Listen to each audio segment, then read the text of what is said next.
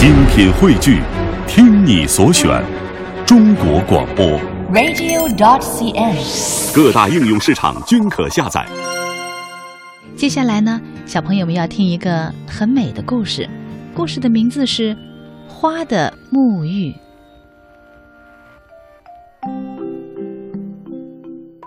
草地上有百里香、铺地锦、野菊花和蒲公英。有一天，天下雨了，小雨点敲打着野外的树木，在繁密的树叶上敲出声音来，好像我们学校里摇铃一样，叮当，叮当。于是，一群小野花走出来了。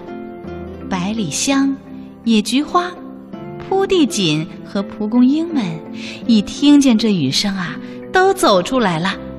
他们好像在幼儿园里做畅游一样，排成小队，走出树林，到这草地上，站在雨中。他们呀，要在那里沐浴。小雨点为他们从头淋下。花儿们口里轻声地唱着歌，有的时候它们抖抖身子，让水点落下去。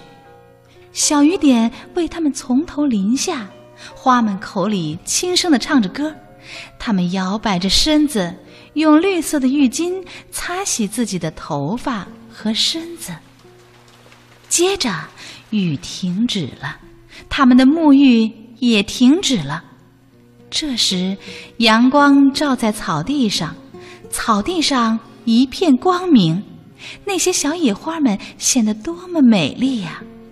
它们沐浴过了，全身发出香味儿。